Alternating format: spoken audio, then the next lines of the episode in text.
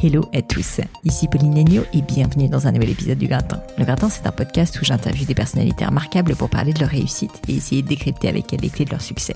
Durant environ une heure, je déconstruis avec elles leur parcours, leurs principes de vie, leurs grandes décisions, avec pour objectif d'apprendre de ces mentors virtuels pour vous aider à vous développer afin que vous puissiez devenir la meilleure version de vous-même.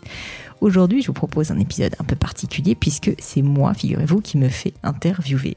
J'ai eu le plaisir d'être invitée à Toulouse par Fondatrice des Toulousaines Audacieuses, un réseau de femmes entrepreneurs sur la région. Et Caroline avait très bien fait les choses puisque nous étions une centaine de personnes présentes ce jour-là. C'était l'occasion pour moi de mettre des visages d'abord sur tous les mots que vous m'envoyez, notamment sur les réseaux sociaux, de vraiment vous remercier, de vous voir en face et d'en profiter. C'était une très très belle rencontre. Donc encore un grand merci à Caroline d'avoir organisé tout cela. Concrètement, on a parlé de l'aventure Gémio, la marque de joaillerie que j'ai créée avec mon mari, des premiers mois, des quelques moments difficiles qu'on a pu avoir, des erreurs commises, mais aussi de comment nous avons fait pour faire émerger la marque face à la concurrence de grandes maisons vénérables, avec évidemment beaucoup plus de moyens que nous. On a aussi parlé du gratin, bien sûr, de mon ambition pour ce podcast que je vous révèle, de mon organisation entre ces deux activités. Après 45 minutes environ, Caroline a laissé la parole au public qui a pu poser de nombreuses questions, toujours très pertinentes, sur les doutes de l'entrepreneur, la procrastination, les stratégies à adopter aussi sur les réseaux sociaux quand on a peu de budget et bien plus encore. Mais je ne vous en dis pas plus et laisse place à ce nouvel épisode. Je vous propose qu'on commence, je pense qu'on est quasiment au complet. Euh, Est-ce qu'au fond vous m'entendez bien? Ok, super. Euh, bah, pour commencer, merci beaucoup à toutes et tous d'être euh, là ce soir. Je voulais avant de commencer euh, bah, remercier Pauline Legno euh, tout d'abord d'avoir accepté mon invitation et de venir, d'être venue nous voir à Toulouse. Je remercie également Julie qui va nous faire de très belles photos ce soir. Merci à toi Julie. N'hésitez pas à la suivre sur Instagram, Julie Cousse. Je remercie aussi Juliette qui est la traiteur ce soir, sur, donc, qui s'appelle l'Ateliette. Et euh, merci aussi à Camille et Stéphanie d'avoir euh, gentiment et bénévolement fait euh, les entrées. euh, je ne sais pas si elles sont là ou si elles m'entendent. Donc, juste euh, en introduction, euh, je vais vous, vous représenter rapidement le réseau Les Toulousaines Audacieuses pour celles et ceux qui ne connaissent pas. Donc, moi, je suis Caroline, je suis la fondatrice du réseau Les Toulousaines Audacieuses. C'est un réseau dédié aux femmes entrepreneurs qui existe depuis octobre euh, 2018. Donc, euh, à, la, à la base, quand je l'ai créé, le, la vocation de ce réseau, c'était d'organiser des événements réseautage dédiés aux femmes entrepreneurs ou qui ont un projet. Euh, depuis, on organise d'autres événements, donc notamment des ateliers thématiques, euh, des événements comme celui de ce soir, qui, je l'espère, sera le premier d'une longue série. Et euh, pour 2020, donc euh, un gros projet puisque le normalement, logiquement, devrait naître euh, un lieu de vie dédié à l'entrepreneuriat. Donc euh, voilà, a priori, euh, pas mal de gros projets sur 2020 pour pour encore une fois dynamiser l'entrepreneuriat féminin sur Toulouse et vous aider à, à faire à faire grandir vos projets entrepreneuriaux. Donc, euh, Pauline, Oui, bonsoir. je suis à toi. Je te faisais un petit coup de pub. Merci Pauline. Donc Pauline, tu es la fondatrice de Gémio, qui est une fait. marque de joaillerie euh, moderne et audacieuse. En plus, audacieuse, forcément, ça nous parle, hein, chez tous. Euh, donc tu made in France, fabrication à la commande. Euh, je crois qu'à l'origine, vous étiez uniquement présent sur Internet Tout à et fait. que depuis, vous avez ouvert quelques boutiques en France. Exactement. Est-ce que, pour commencer, tu pourrais nous en dire un peu plus sur Gémio Parce que je sais que beaucoup te connaissent uniquement sur, euh, pour ton podcast, mais... Euh, Tout à fait. Bah, écoute, avec, euh, avec plaisir. Déjà, vraiment un grand, grand merci à toutes d'être venues. Juste pour la petite anecdote, j'avais euh, donc été contactée par Caroline et je lui avais dit euh, je peux venir à Toulouse, mais c'est vrai que j'ai beaucoup de talks et euh, je je peux pas venir euh, entre guillemets que pour cinq personnes. Et du coup, elle m'a dit pas de problème, je relève le challenge et nous a- nous serons nombreux. Et ben, je constate qu'elle a non seulement relevé le challenge, mais qu'elle l'a fait avec brio. Donc euh, un grand, grand bravo à toi et puis surtout un grand merci à vous toutes d'être venues euh, aussi nombreuses toutes et tous parce que je vois quand même quelques hommes dans la salle. Merci à vous. Donc, euh, ouais, en deux mots, euh, parler de Gemio, en fait, c'est c'est rigolo parce que maintenant, ça fait huit ans que c'est quand même ma vie, euh, quasi entièrement, puisque c'est une entreprise que j'ai créée en plus avec mon mari. Euh, à la base, Gemio, c'est quoi? C'est la marque que j'ai créée quand je me suis fiancée. J'avais pas de bague de fiançailles dans la famille, je connaissais rien au monde de la joaillerie, très honnêtement, je trouvais que c'était très beau. J'ai toujours bien aimé les pierres de couleur, mais c'est vrai que je, je, je m'étais jamais intéressée à ces sujets. Et quand on s'est fiancé, euh, bah, on a trouvé que vraiment ça serait euh, un moment assez merveilleux à partager que de chercher cette bague de fiançailles ensemble et de la concevoir ensemble. Et donc, euh, on a pris notre bâton de pèlerin, si je puis dire, et on, a commencé à aller, bah, voilà, visiter un certain nombre de, de maisons, de marques. On a trouvé très très très nombreuses de ces marques étaient magnifiques évidemment et que les créations étaient superbes mais c'est vrai qu'on s'est pas senti euh, parfaitement à l'aise. On a aussi pu trouver parfois que les prix étaient très onéreux et surtout en fait que le style ne nous correspondait pas nécessairement. Euh, on n'avait pas la sensation en fait que ces marques s'adressaient à nous directement. Et très honnêtement un peu sur un coup de tête parce que ça s'est fait extrêmement vite si je vous raconte euh, la timeline je dirais qu'en deux semaines on s'est décidé c'est quand même assez fou quand j'y pense maintenant avec le recul on s'est dit on va se lancer on va créer une marque de joaillerie à deux donc autant vous dire, mettre tous les œufs dans le même panier, dans un secteur qu'on ne connaissait pas, puisqu'on avait en plus absolument pas de famille euh, dans le secteur de la joaillerie, alors que c'est un secteur où en général on se transmet les savoir-faire de génération en génération. Et donc, euh, c'est pour ça que quand Caroline dit euh, une marque audacieuse, c'est vrai que dans l'ADN même de Gemio, cette audace, elle était là depuis le départ. Alors, de la folie peut-être, je sais pas, mais en tout cas, en tout cas, l'envie de, bah voilà, de faire bouger les choses, parce qu'on trouvait que c'était des moments de vie qui étaient tellement importants, tellement beaux, des fiançailles, un mariage, une naissance peut-être, un anniversaire de mariage, et qu'au final, il fallait que ce moment soit symbolique, soit fort, soit porteur de sens. C'est vraiment ça ce qu'on a essayé de faire avec Génio. Et donc comment? En créant une marque de joaillerie qui est la première à pouvoir proposer le choix de différentes pierres et différentes métaux. Donc quand vous allez sur le site, vous allez pouvoir vous amuser à choisir euh, il y a une gamme, une palette de, de 15 pierres différentes, du rubis en passant par le saphir, l'émeraude, le diamant évidemment, et des pierres moins connues comme la tanzanite, et également un certain nombre de métaux comme l'or rose, l'or blanc, l'or jaune, le platine. Et donc vraiment, vous allez pouvoir co-créer d'une certaine manière votre bijou à partir de nos designs, parce qu'on ne s'invente pas joaillier. Et malgré tout, ça fait une sacrée différence parce que ça veut dire que vous avez un bijou qui n'est peut-être pas unique à 100% parce que peut-être une autre personne aura choisi cette même combinaison, mais qui est réellement porteuse, euh, porteur d'une histoire et d'un sens. Et ça, c'était quelque chose qui était très très important pour nous. Et donc ça fait maintenant euh, bah, 8 ans que qu'on vend euh, ce rêve et, euh, et voilà et qu'on essaye bah, de, de, prêcher la bonne parole et de et de et de montrer en fait notre vision de la joaillerie et de l'amour. Ok. Et alors tu ne t'es pas prédestiné à être entrepreneur. Quel a été ton parcours avant de lancer Gemio Tout à fait. Je suis assez convaincue qu'on ne naît pas entrepreneur, qu'on le devient, et on peut le devenir d'ailleurs assez tard. Euh, moi personnellement, euh, je pense que maintenant j'ai vraiment le, j'ai vraiment été piquée par le virus et d'ailleurs je multiplie les activités comme vous avez compris. Mais à la base, j'étais pas du tout prédestinée. Enfin, c'est pas totalement vrai dans la mesure où mes parents sont tous les deux entrepreneurs. Mon papa est entrepreneur et, euh, et, a été entrepreneur toute sa vie. Il a quitté euh, l'école à 16 ans. Euh, il a, il a, il a vraiment tout construit lui-même. Euh, et, et, en fait, je pense que j'avais cet exemple, mais j'avais aussi l'exemple d'un homme qui avait beaucoup beaucoup travaillé, euh, qui avait, je pense, pas mal souffert de ça, et qui d'ailleurs nous avait inculqué une, une, une, culture de l'effort, du travail, du mérite, mais aussi quand même, je dois dire qui voulait nous protéger et qui nous disait euh, surtout euh, ne soyez pas entrepreneurs mes chères petites filles, euh, faites un métier plus simple, arrêtez les galères, faites quelque chose bah, qui qui vous épanouisse, qui aussi vous donne du sens peut-être, mais en étant plus dans une on va dire dans un univers protecteur. Et donc mon papa qui n'a pas fait d'études, vous avez compris, et que j'admire beaucoup, ma maman également. Euh, les deux en fait m'ont beaucoup poussé à faire des études parce que bah, c'est naturellement quand on n'en a pas fait qu'on a envie que ses enfants aient meilleur et c'était je pense un moyen aussi pour lui de me protéger. Et ça j'ai mis beaucoup de temps à le comprendre. Et moi, étant une petite fille sage, comme beaucoup de jeunes filles, je pense, j'ai voulu faire plaisir à mes parents, ce que je pensais en tout cas leur faire plaisir. Et, et, en fait, j'ai fait du coup des études fort longues puisque j'ai euh, commencé par faire des, une prépa littéraire. J'étais plutôt euh, littéraire moi à la base, et euh, j'ai eu la chance de rentrer donc à Normal Sup, qui est une école qui vous destine à devenir prof concrètement, à devenir prof dans l'enseignement supérieur. Mais moi, en fait, quand je suis rentrée à Normal Sup, je savais from day one que je ne voulais pas être prof. Et donc je suis rentrée. Ce qui était terrible, c'est qu'en plus j'ai piqué la place de quelqu'un. Et d'ailleurs, j'en suis désolée encore aujourd'hui. Mais j'y suis allée honnêtement pour faire plaisir à mes parents. C'est quand même un peu terrible. Je suis arrivée, donc j'étais malheureuse comme les pierres parce qu'en fait, il faut quand même beaucoup travailler pour y arriver. Qu'une fois qu'on y est, en plus, il faut passer l'agrégation. Donc là, rebelote, je retravaille comme une folle, une fois de plus, alors que je sais que je ne vais pas enseigner.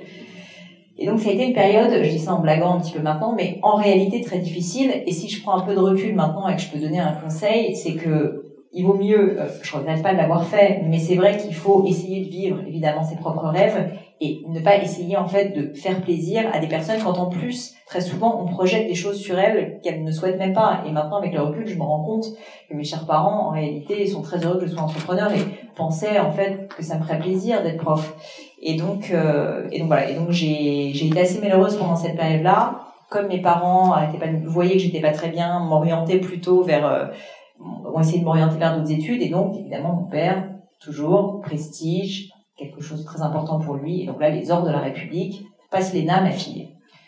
autant vous dire qu'on peut avoir fait normal sup quand même complètement à côté de la plaque. Donc je passe le concours de l'ENA. Il se trouve que je suis admissible parce que je suis plutôt travailleuse je suis admissible et là arrive un jour euh, le grand oral. Alors, le grand oral c'est sympa, c'est un entretien de personnalité. C'est un peu comme aujourd'hui, il y a beaucoup de monde devant vous, mais sauf qu'ils sont beaucoup moins sympathiques. Euh, ils vous posent des questions pas forcément très agréables. Ça mêle des questions très techniques sur le droit public, la philosophie du droit, l'économie, et puis ensuite des questions personnelles. Et ça se passe, et je me dis, bon, c'était pas si désagréable. Ils m'ont demandé quels étaient les derniers films que j'avais vus, donc euh, au final, je me dis, on a peut-être euh, fité bien. J'ai 2 sur 20. Donc autant vous dire que c'est catastrophique, surtout que c'est un coefficient 10 alors que les restes sont à peu près à coefficient 1. Donc en fait, ils ne voulaient pas de moi, il faut être assez clair. Et je dis ça en blaguant maintenant. La réalité, c'est qu'à l'époque, ça a été un coup très très dur parce que pour moi, c'était l'aboutissement de presque 10 ans de, non pas pression, mais en tout cas d'un fantasme familial qui était que j'allais faire de grandes études, travailler dans le service public, avoir euh, ce, cette protection une fois de plus et, et euh, voilà avoir la noblesse en fait de, de, ce type de travail pour pour mon papa et ma maman qui sont des personnes qui n'ont pas fait d'études c'est ça qu'il faut comprendre. Et donc euh, et donc je pense je pense que j'avais vraiment sur les épaules ce poids familial cette pression que je me mettais à moi-même parce que eux ne m'ont jamais mis la pression et ça je vais être très claire dessus mais ça a été très dur. Je pense que j'ai fait une dépression à l'époque. Je me suis jamais vraiment formulée, mais j'ai eu en fait une période où je ne sortais pas de mon lit et je pleurais tout le temps. Donc je pense qu'on peut appeler ça une dépression. Et, euh, et au bout d'un moment, je me suis rendu compte que ça ne me ressemblait pas. Que surtout, le déclic, je pense, ça a été quand j'ai eu cette révélation de me dire que je vivais le rêve de quelqu'un d'autre, celui de mon papa en l'occurrence. Et même d'ailleurs, j'ai compris plus tard que ce n'était même pas vraiment son rêve, mais ce que je pensais être son rêve et qu'il fallait que je commence à penser un petit peu par moi-même, que je grandisse un peu et, que je commence à prendre mes décisions. Et c'est à ce moment-là que j'ai commencé à réfléchir et à me dire mais qu'est-ce que je veux réellement? Donc j'ai mis du temps, hein, je vous dis je suis pas très rapide. Mais au bout d'un moment, je me suis dit, mais en fait, ce qui me plaît, moi, dans la vie, c'est l'aventure, c'est le risque, c'est le fait de créer des choses, c'est le fait d'être responsable de mes actions, de prendre des décisions. Et quel est le plus beau métier pour faire ça? C'est l'entrepreneuriat. Le problème, c'est qu'à part faire des dissertations pendant 8 heures, j'étais pas bonne à faire grand chose. Et donc, j'ai dû me reconvertir. Et c'est pour ça que je vous dis, ça peut prendre du temps. Et, donc, j'ai fait ensuite une école de commerce pour apprendre ce que c'était qu'un un compte de résultats. Enfin, on n'est pas obligé de savoir ce que c'est qu'un compte de résultats pour créer sa boîte. Mais j'ai voulu, en tout cas, me former là-dessus. Et à la fin de l'école de commerce, enfin, j'ai créé l'entreprise avec mon mari quand il m'a demandé euh, de, de l'épouser. Donc, je savais à ce moment-là que je voulais créer une entreprise. J'avais fait cette école de commerce dans ce but très précis. Mais pour autant, j'avais pas d'idée et l'idée est venue par hasard quand on s'est fiancé. Donc j'ai mis euh, finalement dans, mon, dans, ma carrière en fait euh, quasiment euh, 8-10 ans euh, d'études avant de, de, trouver ma voie. Et donc c'est pour ça que je suis toujours très très sensible sur le podcast du gratin quand j'ai des personnes qui me parlent de reconversion professionnelle, quand ils me parlent de, de difficultés justement de savoir ce qu'ils souhaitent. Moi je suis convaincue qu'on peut changer, qu'on peut changer de parcours, qu'on peut y arriver. Je pense que je ne pouvais pas être plus loin du monde de l'entrepreneuriat quand j'étais en train de passer l'ENA et même mentalement, sincèrement. Et pour autant, aujourd'hui, bah, je suis là où je suis, donc euh, je pense que rien n'est définitif. Et donc aujourd'hui, donc euh, tu nous disais tout à l'heure que Génio a 8 ans. Tu as créé aussi le podcast Le Gratin. J'ai l'impression que tu as plusieurs autres euh, activités qui occupent ton temps. Qu'est-ce que tu fais d'autre euh, Qu'est-ce que et chez Génio, quelle est ta fonction aujourd'hui? Est-ce que tu y passes beaucoup de temps? Comment comment s'articule tes semaines? C'est une bonne question. Puis en plus, j'ai, j'ai pas trop répondu à cette question, donc euh, je suis contente que tu me la poses. Euh, clairement, mon rôle chez Gémio a énormément évolué. Alors, j'ai officiellement un rôle de mandataire social et directeur général, enfin directrice générale. Euh, ça c'est le rôle, on va dire le titre. Après le, le, rôle, euh, le rôle opérationnel que je souhaite avoir et que j'ai de plus en plus, c'est à la fois un rôle de marketing et initialement chez Genio, j'étais euh, en charge de toute la partie marketing de l'entreprise, à la fois la stratégie, le déploiement opérationnel, la création aussi et les forces de vente. Donc de manière très très large en fait tout ce qui touchait aux clients.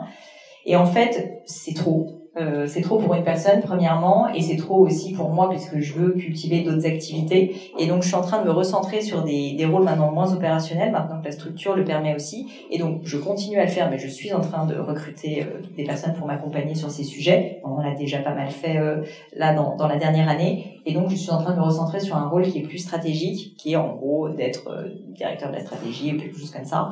Euh, je pense que les titres sont pas non plus les choses les plus importantes, mais l'idée c'est d'avoir une vision, c'est d'emmener les équipes, d'avoir ce leadership, de créer une culture d'entreprise et d'emmener en fait euh, voilà l'équipe euh, dans ce sens-là. Donc c'est vraiment ce que je suis en train de faire et l'idée c'est que je puisse du coup me consacrer à mon autre activité aussi qui est le gratin en consacrant pas 100% de mon temps comme je l'ai fait aujourd'hui sur Gemio, mais en consacrant globalement trois jours par semaine pour Gemio et de plus en plus deux jours par semaine pour le gratin. C'est ce que je teste depuis quelques semaines.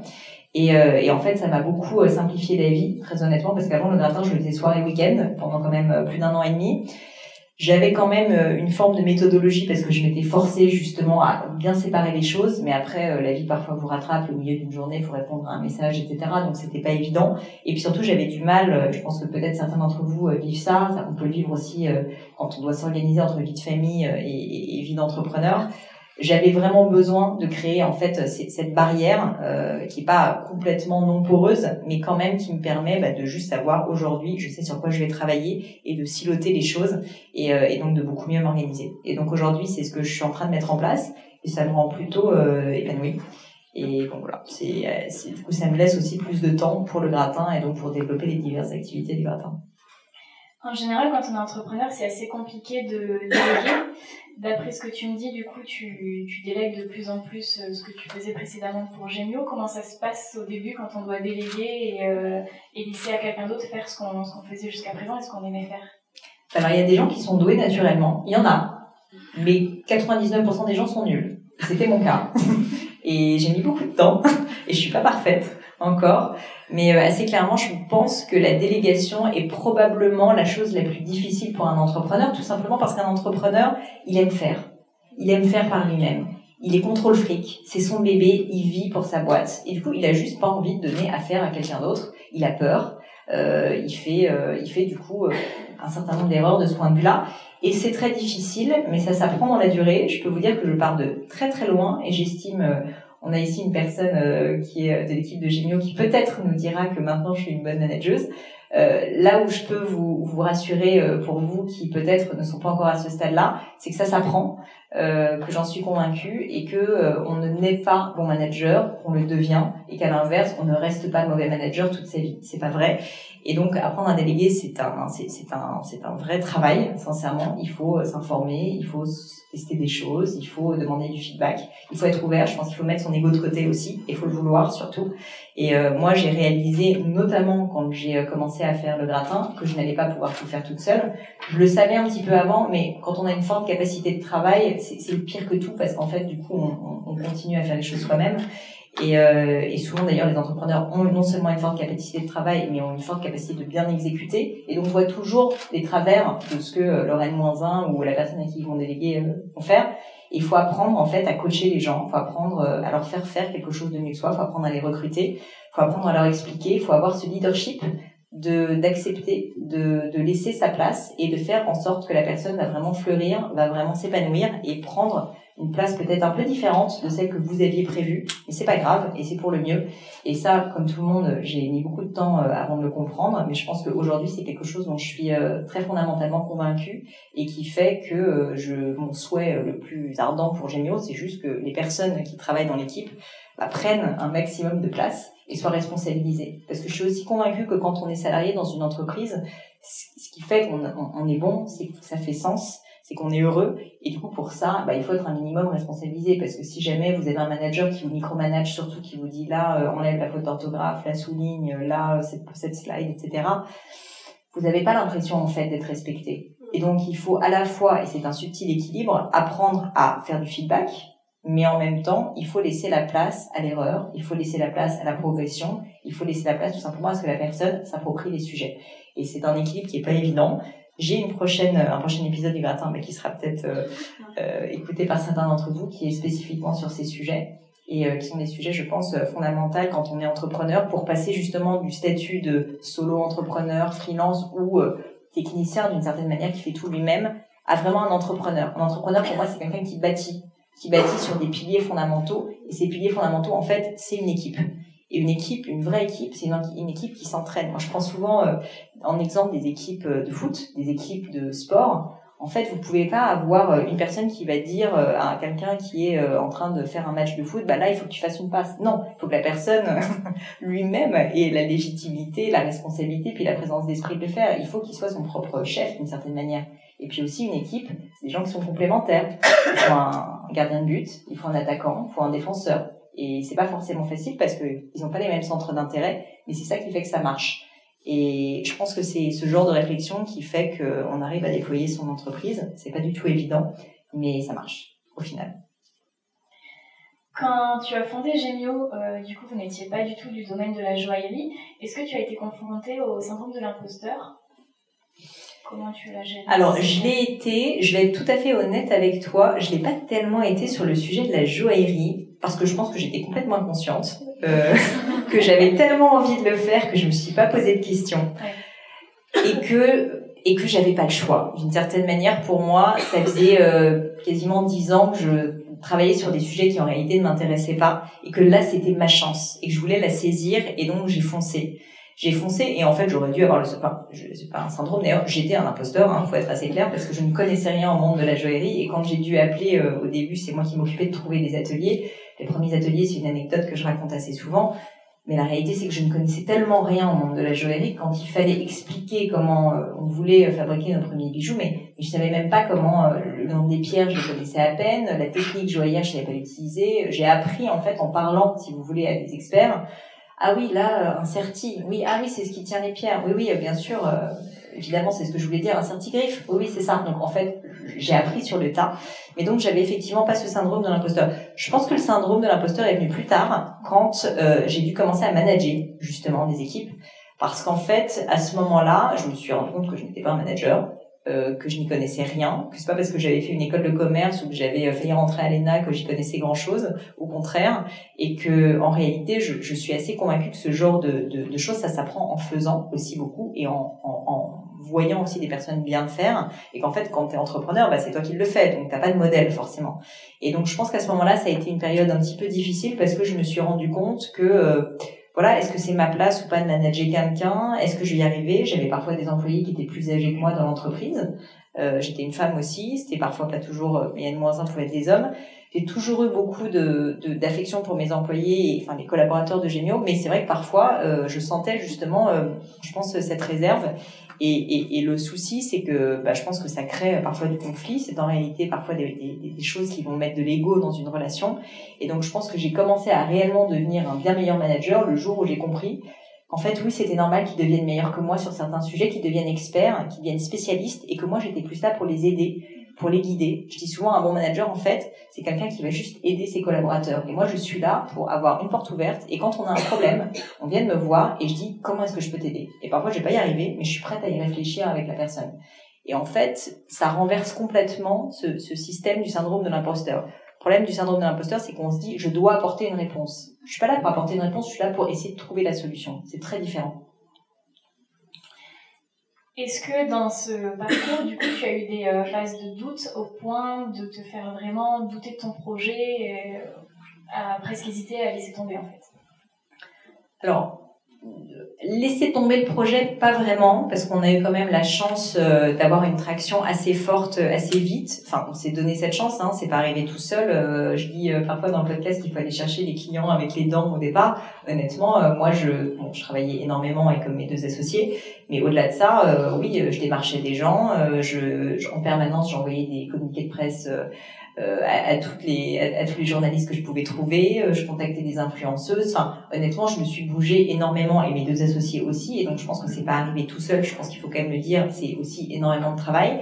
Après, euh, c'est vrai qu'on a eu la chance que ça marche. Donc ça, c'est quand même une grande chance parce qu'il y a des gens qui travaillent énormément et ça met beaucoup de temps à marcher. C'est une réalité. Donc je me suis pas posé cette question-là. Par contre, j'ai eu des moments de doute, des moments de doute sur mon rôle, sur ma fonction dans l'entreprise, donc sur, euh, ben, je me suis quand même posé la question à un moment est-ce que j'ai envie de faire ça toute ma vie? Enfin, ça fait quand même du temps que j'ai créé une entreprise dans la joaillerie. je me suis posé la question de est-ce que je voulais pas faire d'autres activités? Donc oui, ça c'est des moments qui sont des moments de doute. Je pense que c'est tout à fait naturel. Je pense même que c'est très sain.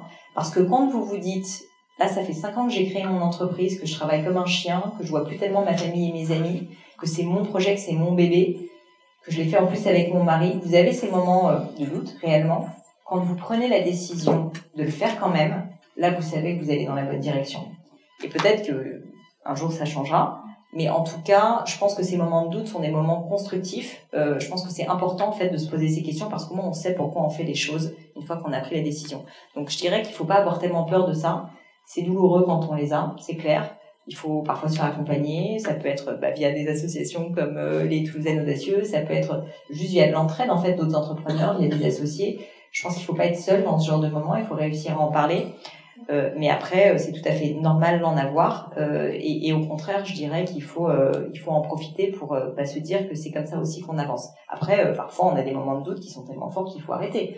il se trouve que ça m'est pas arrivé, mais je sais que ça peut arriver. Et, et, et je pense que c'est pas grave. Je pense qu'il faut savoir aussi quand on est entrepreneur, écouter ses tripes, quoi. Tout simplement, personne ne pourra vous dire, il n'y a pas de bonne réponse. C'est ça la vérité. C'est que c'est vous qui le savez, c'est vous qui le décidez. Et donc, à un moment donné, il faut se dire, euh, j'ai envie ou j'ai plus envie, tout simplement.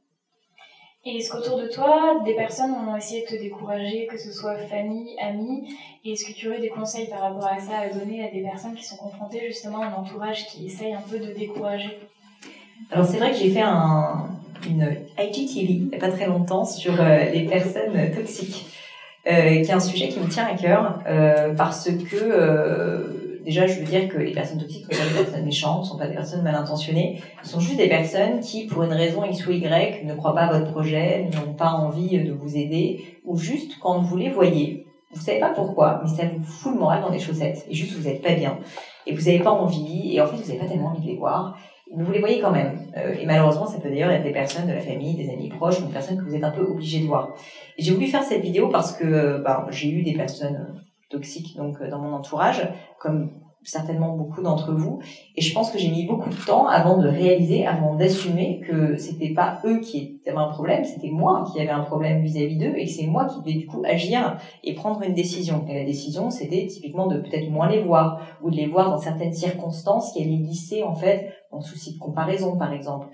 Euh, je peux vous donner voilà un exemple euh, sans parler de qui que ce soit mais des personnes qui ont un, parcours de vie ou une carrière tellement différente qui ne comprennent pas pourquoi vous faites ces choix là ça, c'est des personnes qui peuvent être toxiques parce qu'en fait, si en permanence, ils vous questionnent sur votre projet de vie, vous disent mais je comprends pas comment tu peux passer autant de temps à travailler sur ton entreprise alors que tu pourrais avoir une super carrière, ça c'est typique ce genre de discours. C'est pas des personnes qui sont mal intentionnées. Je pense que déjà c'est des personnes qui essayent bien souvent de se rassurer elles-mêmes et puis juste qui ne vous comprennent pas. Si ça vous fait du mal parce que vous avez une période de doute, juste essayez de les voir le moins possible, c'est tout, essayez de vous entourer de personnes qui vous tirent vers le haut et qui vont dans le sens de votre projet. Donc c'est vraiment euh, assez simple hein, comme euh, conseil, mais, euh, mais je pense qu'il faut pas leur en vouloir. Je pense qu'il faut pas forcément mettre de jugement aussi parce que ce sont rarement des personnes qui veulent votre mal, juste des personnes qui elles-mêmes souvent sont pas très bien.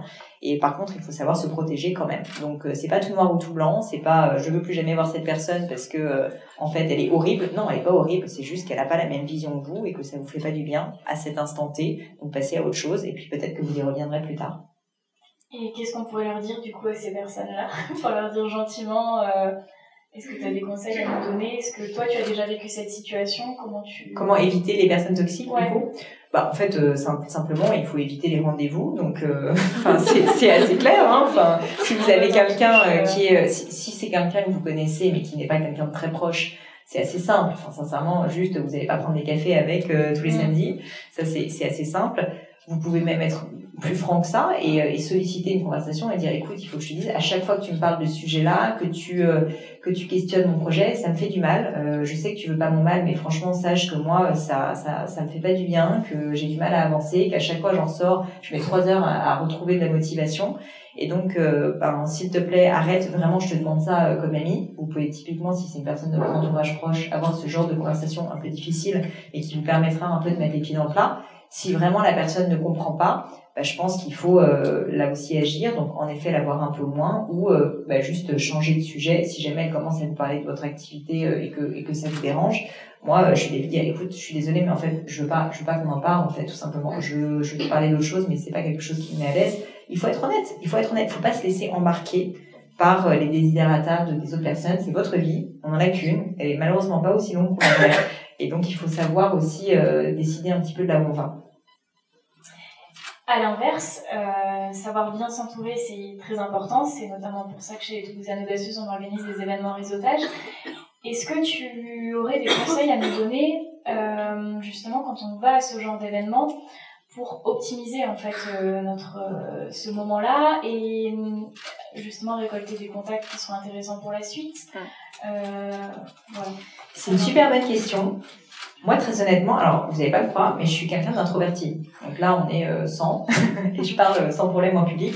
Mais en fait, je suis quelqu'un d'introverti. Je suis nulle quand on me met dans un espace où il y a 20 personnes et qu'il faut aller bah, réseauter justement et aller faire un peu du chit-chat euh, sur la pluie et le beau temps, mais je suis nulle. Et pendant très longtemps, ça a été difficile pour moi parce que je savais pas comment aborder les gens, euh, récupérer une carte de visite, euh, juste. Et donc j'étais dans mon coin comme ça. Et puis au bout de cinq minutes, je me forçais à y aller parce que je me disais que c'était utile. Et puis en fait, évidemment, je parlais à personne, j'étais dans mon coin et j'étais nulle. Donc euh, ça arrive à beaucoup de monde. Ce que je fais maintenant, c'est que déjà je sélectionne euh, des endroits où je sais qu'il va y avoir une certaine bienveillance, il va y avoir en fait un, réseau qui m'intéresse réellement et où je pense que je vais pouvoir construire des liens durables. Donc typiquement moi personnellement, j'évite les événements à part les talks, mais je veux dire des événements de réseautage où je pense que je vais y aller qu'une seule fois, juste parce que j'ai l'impression qu'il y a telle personne et que je vais peut-être pouvoir l'aborder. Franchement, j'y vais même pas, je sais que c'est une perte de temps. Par contre, si c'est peut-être un réseau dans lequel je vais pouvoir m'impliquer, m'investir parce que j'ai besoin de ça, parce que je pense que c'est un réseau qui est euh, justement utile au sens où je vais pouvoir échanger avec des personnes qui ont les mêmes problématiques que moi, là pour le coup, je vais pouvoir euh, pouvoir m'impliquer plus. Et en fait, ma technique, c'est assez simple. C'est premièrement poser des questions. Donc, euh, éviter de parler de moi, mais plutôt essayer de comprendre qui est la personne. Et les gens adorent parler d'eux, donc en général, ça, ça permet de faciliter, de fluidifier la conversation. Et deuxièmement, je vais aussi juste poser des questions un petit peu profondes. Euh, parce qu'en fait, moi, le chit-chat, j'y arrive pas. Je sais pas quoi dire. Au bout de deux minutes, quand on m'a parlé d'appuyer du temps, bah, je me dis bon, ok, euh, à quoi est-ce, de est-ce qu'on parle maintenant, quoi. Et donc en fait, ben, je vais poser des questions difficiles. Ben, typiquement, ce que me pose comme question Caroline. Et toi, est-ce que tu as eu des moments vraiment difficiles dans ton aventure entrepreneuriale? Est-ce que tu peux m'en parler? Vous serez étonné à quel point les personnes peuvent se livrer, même si vous les connaissez depuis cinq minutes. Et ça crée parfois des liens qui sont extrêmement forts. Donc euh, voilà, c'est mon petit conseil. En tout cas, moi, je sais que j'ai pu rencontrer des personnes euh, et je suis devenue parfois amie avec des personnes via des événements comme ça, juste parce que j'ai osé poser des questions que les autres peut-être ne posent pas et restent à la surface. Et donc ça crée une connexion, si vous voulez, assez rapidement. Quand on est entrepreneur, tu le disais tout à l'heure, on est des, euh, bâtisseurs. Du coup, c'est vrai que parfois, quand notre projet existe depuis un certain temps, on peut avoir tendance à s'enlacer, à avoir envie de passer à autre chose. Est-ce que tu as des, des, des, conseils, des retours à nous donner par rapport à ça pour éviter de se lasser justement?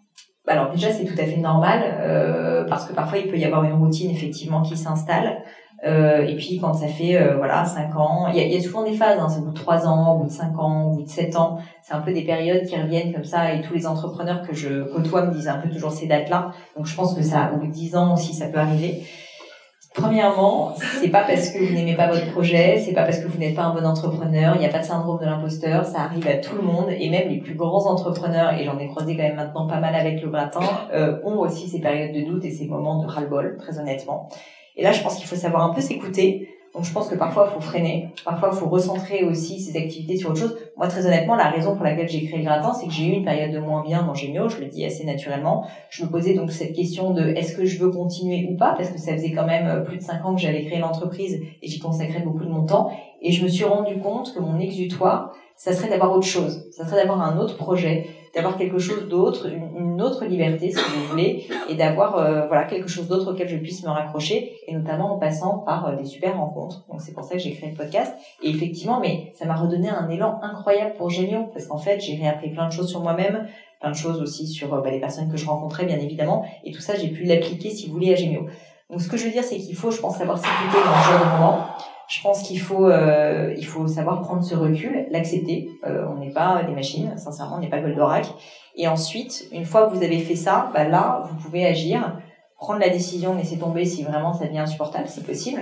Mais par contre, dans bien des cas, on arrive à retrouver la foi juste quand, euh, ben, soit on trouve un nouveau sens à son activité, soit on trouve des nouvelles personnes avec lesquelles en parler, soit quand ben, on a un nouveau projet qu'on peut, on peut lancer. Et, euh, et je sais que moi, je fonctionne beaucoup au projet. Donc le gratin est un projet, mais chez Gémio aussi, ouvrir des boutiques un peu partout en France est un projet développer l'international est un projet. Et en fait, quand on y pense, créer une entreprise, c'est pas une longue ligne simple. En fait, c'est plein de projets qui vont s'accumuler. Et à chaque fois, c'est comme de créer une petite entreprise dans l'entreprise. Et donc ça, moi, ça me fait énormément vibrer et ça me fait aussi euh, bah, vouloir continuer parce que franchement, mon job, il évolue tout le temps. J'apprends plein de nouvelles choses. Le retail, euh, tu, tu le disais tout à l'heure, Caroline, ben, c'est quelque chose d'assez nouveau pour Génio et donc c'est un nouveau métier, quoi, tout simplement que j'apprends. Et ça, c'est hyper excitant, c'est hyper exaltant. Donc je pense que une fois de plus, il n'y a pas de fatalité. On est vraiment maître de son destin et si jamais vous voulez faire évoluer votre métier parce que vous commencez à avoir fait le tour et c'est normal, bah créer un système, essayer d'avoir des collaborateurs en fait qui vont gérer les choses que vous maîtrisez déjà très bien et vous soyez dans le développement, soyez dans l'innovation, soyez dans le futur, dans la vision et en fait créez-vous vous-même votre nouveau métier. Oui, en fait, au lieu d'avoir tendance à vouloir aller créer un nouveau projet complètement différent, c'est vrai qu'on peut d'abord se focaliser sur tous ces petits projets qu'on peut créer à l'intérieur de notre projet. Je pense qu'il faut réellement euh, se poser la question parce que vous avez un actif, euh, qui existe. Vous avez une entreprise, vous avez peut-être parfois des employés, vous avez un chiffre d'affaires. Le jeter aux orties, euh, c'est peut-être pas la bonne solution. Je dis pas, peut-être que parfois c'est vraiment quelque chose maintenant qui vous débicte, il y a, il y a, il y a des pardon, il y a un passif, vous ne voulez plus. Mais je pense qu'il faut se poser la question parce qu'en fait, on, on, associe trop ces moments difficiles et on, je pense qu'on on se dit, on généralise si vous voulez, et on se dit non mais en fait ça n'est pas fait pour moi. Mais c'est ce moment-là cette activité-là telle qu'elle est conçue à ce moment-là n'est pas faite pour moi. Mais peut-être qu'elle peut évoluer différemment. Et une fois de plus, c'est vous qui en êtes le maître. C'est vous, en tant qu'entrepreneur, qui allez construire cette nouvelle étape de votre activité. Et si jamais votre nouvelle étape d'activité, c'est bah, de commencer justement à recruter beaucoup plus, aller à l'international, euh, je, je sais pas, quelque chose de différent. En fait, c'est vous qui allez décider et ça peut être une nouvelle page, un nouveau chapitre réellement de votre histoire qui fait que ça va être complètement différent. Et c'est une liberté qui est assez folle quand on y pense. Est-ce que tu as vécu des échecs et comment tu t'en es euh, relevé? Tout à fait. Bah, je vous ai parlé quand même de l'échec, euh, du fameux échec de l'ENA, euh, qui pour moi a été, je pense, un échec particulièrement important parce que ça a été l'échec vraiment fondateur pour moi au sens où c'est l'échec où j'ai tellement souffert quand même à ce moment-là et j'ai tellement je suis passée par une période tellement dure que je me suis rendu compte qu'il fallait vraiment que, je réfléchisse par moi-même. Et c'est vraiment un échec qui a donné un sens à ma vie, parce que sans cet échec, je pense qu'aujourd'hui, je serais euh, en train de travailler euh, probablement dans un ministère ou quelque chose comme ça. J'aurais une vie qui serait très différente. Et je pense que le fait d'avoir vécu cet échec, le fait surtout d'avoir vécu cette souffrance aussi, m'a forcé à réfléchir, à me poser des questions. C'est pour ça que moi, l'échec, je le vois souvent assez positivement. Je sais que c'est un peu galvaudé maintenant, mais la réalité de l'échec, c'est que c'est un moment qui vous coupe dans un élan et qui du coup vous force très souvent à prendre du recul. Mais il faut prendre ce recul. Parce qu'à l'inverse, quand on vit un échec, si jamais ben, on le nie, on est un peu dans le déni, on se dit oh là là, je vais essayer de faire en sorte que ça se voit pas, ben, en fait, on n'apprend rien.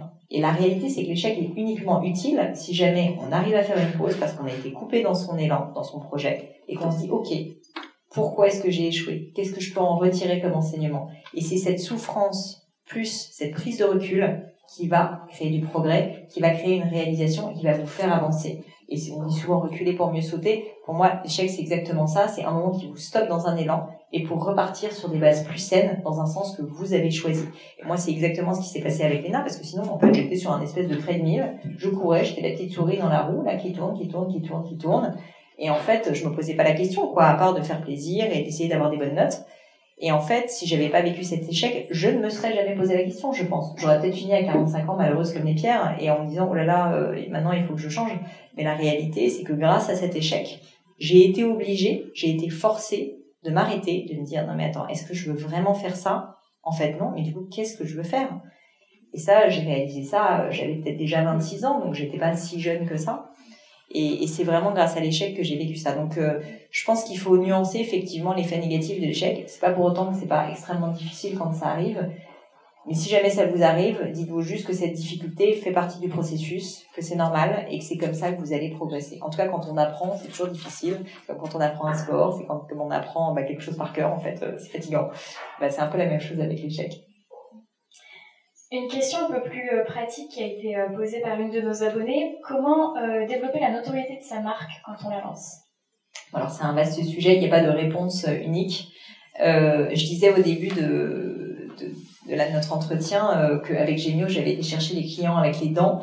Assez clairement, je pense que déjà, il y a un état d'esprit à adopter, qu'il faut tout tester, il faut ne jamais s'arrêter, il ne faut jamais prendre un nom pour acquis, il faut foncer. Donc c'est très difficile. Je sais que beaucoup de personnes me posent la question sur le podcast, me disent j'ai du mal à vendre mon produit, j'ai un syndrome de l'imposteur, je me sens pas forcément légitime. Euh, par ailleurs, je, j'ai honte parfois de vendre quelque chose. C'est pas que je crois pas à mon produit, mais j'ai peur de parler de moi à la, troisième personne, de, de survendre. Enfin, parfois j'ai l'impression d'en faire des caisses. Je me sens pas légitime.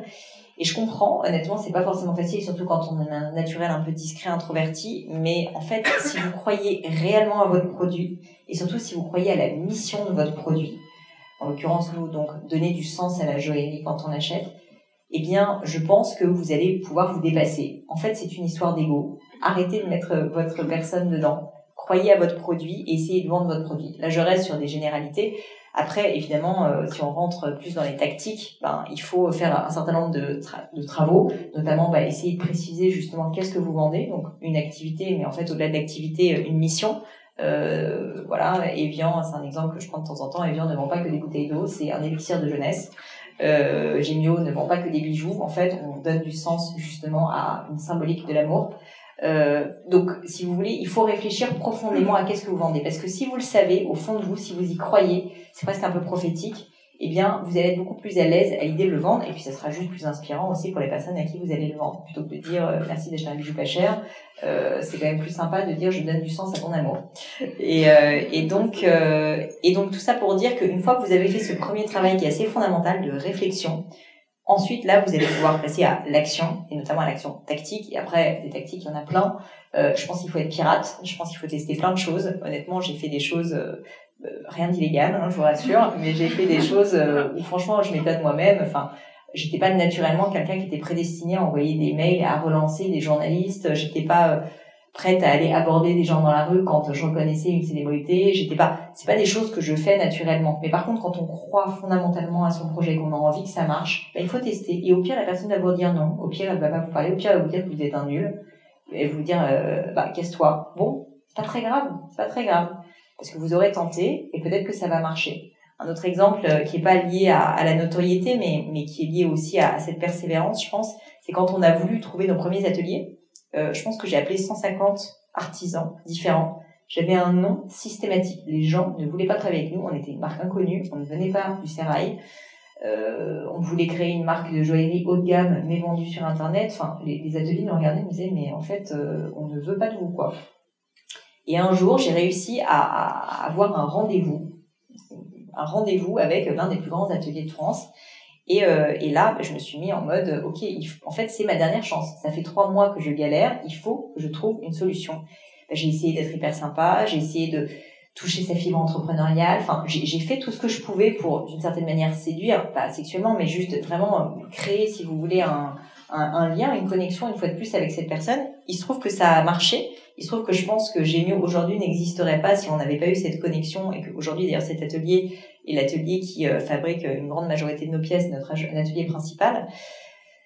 Juste, voilà, il faut euh, sortir en fait de sa zone de confort, évidemment. Il faut, euh, il faut aller de l'avant. Il faut se dire que tout est possible et que surtout un nom n'est pas définitif une fois de plus et qu'il faut essayer d'avancer. En tout cas, il faut essayer de le faire voilà, une fois de plus, après, je peux rentrer si tu le souhaites dans les détails tactiques, mais c'est vrai que des détails tactiques, ça varie énormément en fonction des activités, que ce soit du B2B, du B2C. Enfin, oui, je peux vous dire qu'il faut créer beaucoup de contenu et le mettre sur les réseaux sociaux et que ça, ça crée de la notoriété gratuite. Après, ça reste très difficile. Euh, si je peux donner un conseil là-dessus, euh, c'est qu'il faut créer juste du contenu de qualité, ça me paraît assez évident. Euh, donc euh, qualité, si vous êtes plutôt dans un univers graphique, par exemple, bah, juste faire des très très beaux visuels. Après, il y a beaucoup de concurrence, une fois de plus, mais vous pouvez essayer, trouver une différenciation. Si jamais vous êtes plus sur euh, d'autres euh, d'autres types de projets, ben, avoir des vrais contenus qui vont apprendre des choses à votre audience. Ça, c'est quelque chose finalement qui est assez rare. Euh, moi, je suis assez convaincue que c'est quelque chose qui, qui, euh, qui mérite en fait d'être beaucoup travaillé. Donc euh, oui, ça, ça, ça fait partie des leviers des réseaux sociaux évidemment aujourd'hui qui sont indispensables. Mais euh, mais c'est pas le seul moyen, si vous voulez. On peut très bien développer sa notoriété sans être très fort sur les réseaux sociaux. On peut le faire en étant très actif avec de la presse. On peut le faire en étant très actif avec, je sais pas, des réseaux justement d'entrepreneurs. Donc voilà, il n'y a pas de réponse univoque. Je vais rebondir sur les réseaux sociaux. Tu nous disais tout à l'heure que tu es quelqu'un de plutôt introverti. Euh, pourtant, en termes de personal branding, tu es quand même euh, assez euh, active. on te voit quand même pas mal en story sur Instagram, sur LinkedIn aussi. Est-ce que tu as des conseils du coup à donner à tous ces entrepreneurs ou porteuses de projets qui sont assez introvertis, qui n'osent pas du coup se mettre en avant, qui ne savent pas comment le faire aussi Comment on peut débuter? Alors déjà, il faut se poser la question est-ce que vous voulez le faire ou pas? Parce que vous n'êtes pas obligé de le faire. Hein. Enfin, il se trouve que je pense que ça crée une fois de plus, je parle beaucoup de connexion parce que je crois beaucoup au fait que l'émotion et la connexion euh, enrichissent nos vies et, euh, et que c'est ce sens en fait qui va faire que vous allez réussir à émerger. Moi, j'ai mis beaucoup de temps avant d'accepter de, faire un selfie. Hein. J'ai mis beaucoup de temps avant de commencer à communiquer sur les réseaux sociaux. Moi, mon compte Instagram, je pense que je l'ai créé il y a deux ans et demi, quelque chose comme ça euh, où j'avais peut-être 10 followers avant et il était en mode euh, fermé là. Donc j'ai mis du temps à le faire. Mais à un moment donné, je me suis dit, qu'est-ce que je veux? Je veux donner le plus de notoriété possible au gratin. Le gratin aujourd'hui, il y a mon visage dessus. D'ailleurs, pour la petite anecdote, j'avais pas prévu initialement de le, mettre. Juste une de mes amies influenceuses, Hélène Le qui était d'ailleurs la première invitée sur le gratin, m'a dit non mais tu es stupide. Euh, le gratin c'est toi, donc euh, tu mets ta tête dessus quoi. Et donc je l'ai écouté. Donc les amis, c'est quand même bien utile. Et je pense qu'elle avait raison. Mais j'avais comme peut-être beaucoup d'entre vous, ce côté, je ne veux pas me mettre en avant, je veux être la plus discrète possible, c'est pas parce que c'est ma voix, mon podcast, machin. Et donc, je pense qu'à un moment donné, il faut se poser la question et assumer. Et c'est pas grave, et peut-être que certains de nos amis ont dit, oh là là, elle se met sur les réseaux sociaux et tout. Ok, ok, peut-être. Mais si en fait c'est utile, c'est pas que vous voulez être connu, c'est peut-être juste que vous estimez que c'est quelque chose qui va vous permettre de créer un lien différent avec votre communauté, et donc peut-être d'avoir plus de notoriété. Et la réalité, c'est ça aujourd'hui, c'est qu'il est beaucoup plus facile de créer une communauté engagée et, et une communauté forte quand on est une personne incarnée qui raconte en fait une histoire qu'une marque. C'est sincèrement beaucoup plus difficile. Donc c'est un atout très honnêtement, que je recommande. Et, euh, et donc, euh, bah, pourquoi je l'ai fait? Parce que je le faisais pas au départ, mais que je me suis rendu compte qu'en fait, il fallait que je sois euh, alignée avec ce que je faisais avec le gratin. Qu'en fait, si jamais je donnais mon avis, que je parlais de moi, que surtout j'apprenais, bah, je pensais qu'il serait peut-être utile aussi que je le partage avec une communauté. Et donc, j'ai commencé à le faire. Mais j'ai quand même malgré tout mis du temps avant de me mettre des photos de moi, avant de... Parce qu'il y a un moment on se dit, non mais c'est quand même un peu ridicule, quoi. Enfin, moi, en tout cas, j'ai toujours cette espèce de recul où je me dis, oula, euh, quand même, là, je suis en train de parler à mon téléphone. Mais bon, la réalité, c'est que je pense que ça aide certaines personnes. Moi, quand je vois les réactions sur les réseaux sociaux, je suis sincèrement touchée euh, très, très souvent. J'ai des personnes, euh, je ne veux pas paraître du tout prétentieux en ça, mais qui m'ont dit que vraiment, ils avaient changé de job, ils avaient quitté leur job, ils avaient divorcé, ils avaient... Enfin, honnêtement, il y a des personnes, il y a des gens qui ont changé de vie, pas grâce à moi, et je suis désolée pour le divorce, mais bon, peut-être que c'est une bonne chose finalement, mais il y a des personnes qui ont pris des décisions en fait parce que à un moment donné ils se sont sentis accompagnés, ils se sont sentis compris. Et ça pour moi, mais c'est euh, le plus beau cadeau que qu'on puisse me faire quand on me dit ce genre de choses. Et d'ailleurs, je tiens à remercier euh, l'audience du gratin et vous tous et les personnes qui me contactent sur les réseaux sociaux parce que c'est beaucoup de travail de répondre à tout le monde, mais sincèrement. Euh, ça me fait un bien fou et surtout je vois l'effet de mes actions parce que sinon c'est assez lointain. Donc tout ça pour dire que j'ai mis du temps à le faire, mais que maintenant que j'ai compris l'intérêt, qui est de créer cette fameuse connexion, en fait, je le fais et je le fais sans trop réfléchir et je le fais de manière spontanée et je me dis pas oh là là, je suis en train de me mettre en avant en photo, ça fait prétentieux en fait, je m'en fous. Euh, je pense qu'il faut dans la vie essayer d'avoir le moins d'ego possible. Et paradoxalement, c'est pas c'est pas en se mettant en avant comme ça qu'on a de l'ego. C'est si jamais on y croit et qu'on se prend au sérieux. Et si on se prend pas tellement au sérieux et qu'on le fait pour aider, c'est pas tellement un problème. Donc, je pense que si jamais certains d'entre vous ont du mal à le faire, juste essayez de vous dire bah, pourquoi vous le faites? Est-ce que vous le faites juste parce que vous kiffez et que bah, vous voulez voir votre figure sur Instagram? Ça peut être une, raison valable. Hein, je ne juge pas. Bon, c'est une raison. Si jamais vous le faites sincèrement, parce que juste vous croyez en votre mission, vous voulez, vous croyez dans le fait qu'avoir une communauté va être utile à développer votre activité, votre marque, votre projet, bah franchement, il n'y a pas de honte à avoir. Au contraire, je pense que vous aidez aussi les personnes à vous connaître, tout simplement, et à comprendre le sens que vous mettez derrière ce que vous faites. Ça n'est que ça. Et donc, je pense qu'il faut vraiment euh, battre en brèche ce syndrome de l'imposteur permanent. Et par rapport euh, au fait de construire une communauté comme ça, c'est aussi euh, très important, je pense, du coup, de répondre à chaque commentaire, chaque message que qu'on reçoit et euh, d'ailleurs je, je, vois que tu réponds systématiquement à tous les commentaires que tu reçois j'essaye euh, parfois j'en loupe hein, mais ouais ça te prend pas trop de temps comment tu t'organises? Est-ce que tu es tout le temps du coup dans l'interaction? Est-ce que tu te planifies des plages exprès pour ça? C'est, c'est une bonne question. Euh, oui, je réponds. Aujourd'hui, j'ai, je compte pas tellement le nombre de messages et puis c'est variable, mais j'en ai euh, des centaines par jour, enfin réellement euh, plus que des centaines par jour. Et donc, en fait, ce que je me dis, c'est que un, je l'ai cherché. Deux, c'est un problème de riche.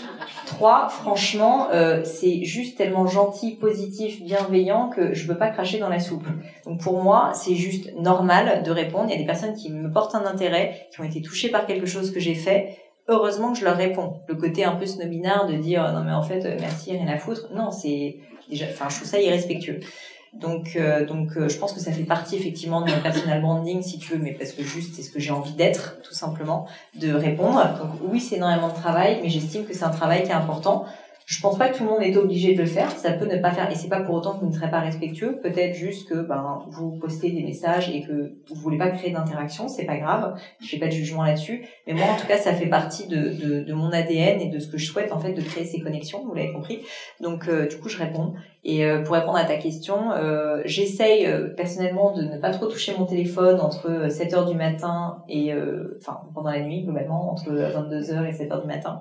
Euh, après, parfois, je triche, mais en général, je fais attention à ça. Donc ça, c'est un moment où je ne réponds pas. Par contre, au milieu de la journée, oui, je réponds. Ce que j'essaye de faire quand même un maximum, c'est d'avoir effectivement des plages horaires où je le fais pour pas être en permanence sur mon téléphone, même si je suis loin d'être irréprochable, je peux vous le dire. Et en général, j'essaye bah, le matin, avant, avant de commencer ma journée, de faire une grosse session, à l'heure du déjeuner, vers 18h aussi en général, et le soir en arrivant chez moi. Donc j'ai un peu ces quatre moments en général qui sont dédiés à ça c'est pas si long en réalité, c'est pas si long que ça parce que je vais pas non plus euh, faire des messages qui durent euh, très très longtemps. Et ça c'est vrai que j'ai dû j'ai dû accepter à un moment donné de faire des réponses qui sont peut-être plus courtes. Et après je pense que les auditeurs le comprennent. Et, et en fait euh, pour moi ce qui compte c'est l'intention, c'est aussi de juste montrer que je suis présente, si je peux aider bah, je le fais. Et, et, voilà. Mais en tout cas oui je m'organise quand même pour faire en sorte que ça ne ne, ne, bouffe pas toute ma journée parce que pour le coup, euh, je, je, fais quand même aussi beaucoup de choses très chiantes, hein, euh, de, de l'Excel, euh, des textes, enfin de la réflexion juste, où j'ai besoin d'être très concentrée. Et je pense que si j'ai quand même appris une chose avec toutes ces années de prépa, d'école et tout, c'est je, je, sais bien me concentrer. Et donc, et je pense que c'est important cette concentration parce que ça permet d'être assez productive. Et pendant ce moment-là, ben non, je touche pas à mon téléphone, ça c'est évident. D'ailleurs, souvent les gens essayent de m'appeler, mon téléphone il est dans mon sac. Euh, et j'ai quatre appels manqués, et puis c'est pas grave. Et comme ça, au moins, j'ai vraiment avancé sur mon projet. Et, euh, et, je préfère fonctionner comme ça plutôt que de m'interrompre toutes les deux minutes. Ça, c'est vraiment quelque chose qui est important pour moi. Ça me permet de rebondir sur la gestion vie privée, vie professionnelle. Tu as l'air d'avoir des journées quand même qui sont bien chargées. Est-ce que tu arrives le soir, quand tu rentres chez toi, à décrocher complètement du travail et à profiter bah, de ta vie personnelle? Ou est-ce que les deux se mélangent un peu? Est-ce que tu as des conseils à nous donner par rapport à ça? Alors maintenant, j'y arrive mieux. Euh, ça a été euh, complètement chaotique euh, pendant, je dirais, six ans à peu près. Euh, et puis à un moment, j'ai dit, ok, euh, avec mon mari, stop. Maintenant, faut qu'on, parce qu'en fait, je travaille avec mon mari quand même, donc c'est ça, ça n'aide pas à, à, à, couper le soir je pense que de temps en temps, on a juste envie de parler de boulot le soir et on parle de boulot jusqu'à une heure du mat et c'est très bien. Mais la réalité, c'est qu'on a aussi besoin de moments où euh, on fait autre chose. Donc, euh, je joue à des jeux vidéo, je lis, je fais plein de choses un peu un peu bizarres mais sympathiques au demeurant. Et, et donc, euh, oui, maintenant, je le fais mieux. Mais après, je l'ai pas érigé en impératif catégorique, c'est-à-dire que c'est pas j'arrive à la maison et on n'a pas le droit de parler de travail. Non, je veux juste être naturel. Si j'ai envie de parler de travail ce jour-là, on peut parler de travail. Et c'est juste qu'il faut pas que ça soit systématique et il faut que l'autre aussi soit écouté. C'est-à-dire que si mon mari n'a pas envie de parler de travail, en fait, je lui dis ok, pas de problème, on parle pas de travail, on fait autre chose. Si tu veux, on va au cinéma, si on va prendre un verre. Enfin, donc, euh, faut aussi accepter, je pense, euh, d'écouter l'autre. Ça, c'est la première chose. Après, la réalité, c'est que comme j'ai créé le gratin et que le gratin, je le faisais le soir et le week-end, en fait, si tu veux, je rentrais chez moi et euh, Gémio, je laissais de côté, mais je commençais à travailler sur le gratin. Et donc, j'ai eu quand même une année et demie où il faut réaliser que, en gros, je travaillais, si, si je suis honnête, de certainement 8 heures du matin jusqu'à 22, 23 heures à peu près tous les jours et le week-end aussi. Et donc, euh, là aussi, j'ai une réalisation, c'est que, alors, la bonne nouvelle, c'est que ça marche. Hein. Donc, une fois de plus, le travail paye, mais euh, mais c'est très fatigant. Et surtout, je pense que c'est pas durable. Et donc, euh, je me suis rendu compte qu'il fallait que je mette un petit peu un frein à ça. Et donc, maintenant, je travaille moins le soir. Ça m'arrive encore. Typiquement, je t'en parlais juste avant de commencer hier. Euh, j'ai lancé le bootcamp qui est donc un, une nouvelle activité que je lance qui sont des, des, des coachings des coachings de 10 personnes où, où, je les aide justement à développer leur activité et en fait ben typiquement je le fais le soir donc c'est de 18h30 à 22h globalement et voilà, et c'est du travail. Et en plus, je le prépare. Et la préparation, je le fais le week-end, par exemple. Donc, donc oui, je travaille beaucoup. Mais après, je pense que comme j'aime sincèrement ce que je fais, enfin, mine de rien, ça me motive. Et puis, je sais couper aussi. Là, je pars en vacances bientôt et je vais vraiment déconnecter pendant les vacances. Je pense que c'est aussi pour ça qu'il est absolument fondamental d'avoir une équipe. Euh, chez Gemio, l'équipe est très, très stable, très solide, honnêtement très responsabilisée et donc peut tout à fait se permettre que je sois pas là. Euh, le gratin, malheureusement, pour, pour l'instant, c'est moi et un peu Kim euh, qui m'aide, mais, mais c'est vrai que pour l'instant, c'est encore petit. Euh, mais j'ai pour ambition, en fait, d'en faire une équipe aussi, parce que je vais pas pouvoir porter tout toute seule. En tout cas, j'ai pas ce souhait. Moi, je suis quelqu'un qui suis plutôt une bâtisseuse. J'aime bien euh, construire des équipes. J'aime bien partager, comme vous avez compris. Et du coup, j'ai pas envie de garder le truc pour moi toute seule. Ça m'amuse pas. Donc, euh, j'ai plutôt envie de faire ça. J'ai pas du tout répondu à ta question.